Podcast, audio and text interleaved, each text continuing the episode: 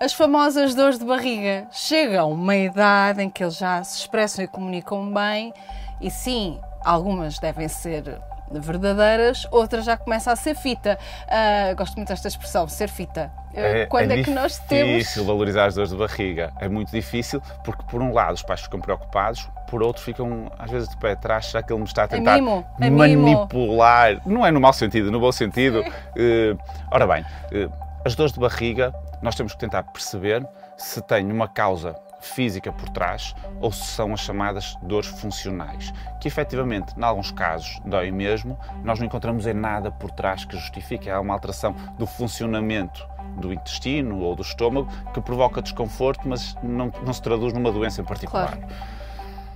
O que é que nós temos que ter atenção numa dor de barriga? Primeiro, o contexto em que surge.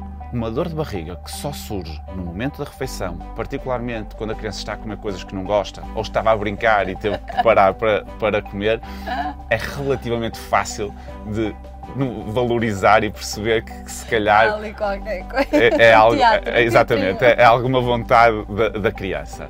Agora, também podemos perceber que uma criança que tem as dores de barriga eh, só quando come determinado alimento e aí também vai ser emoção alimentação, pode ser uma intolerância àquele alimento.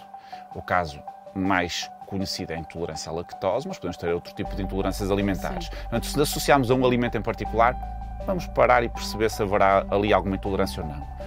Depois perceber também eh, que a localização da dor de barriga dá-nos algumas pistas. Geralmente as crianças localizam a dor de barriga ao umbigo. Quando nós perguntamos, eles apontam para o umbigo. E as, as tais dores funcionais eh, são difusas e as crianças apontam para o centro. Cólicas, é Exatamente. Barriga, não é Exatamente. E portanto, eles apontam mais ou menos para o umbigo. E há uma regra prática que é que quanto mais afastada for a dor do umbigo, maior a probabilidade de ter alguma causa orgânica por trás. E isto é interessante. Uma criança que aponta a dor de barriga de um dos lados especificamente, tem mais probabilidade de ter uma causa específica por trás e não ser esta dor pouco caracterizável, que é a dor, a dor funcional. Depois perceber também o tipo de dor. Uma dor que piora e depois melhora. E depois piora outra vez e depois melhora. Geralmente é uma dor que nós, médicos, chamamos de uma dor tipo cólica e é uma dor mais funcional. Uma dor persistente, sempre que não passa com nada, que não alivia, temos que é, perceber que, é que, que pode haver ali alguma coisa por trás. E depois, provavelmente, o aspecto mais importante, que é a interferência da dor no funcionamento da criança. A interferência no sono, uma criança que acorda de noite por causa das dores, em princípio tem significado, tem porque se estiver a dormir, hum, se doer mesmo, uh, vai, vai fazer ela acordar, ou então uma dor que interfere muito no, na brincadeira, nos momentos de lazer.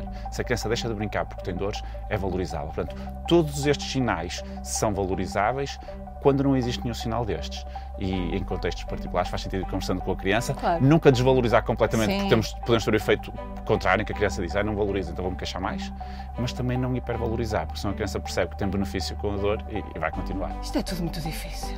Mas tem piada. Exato. M80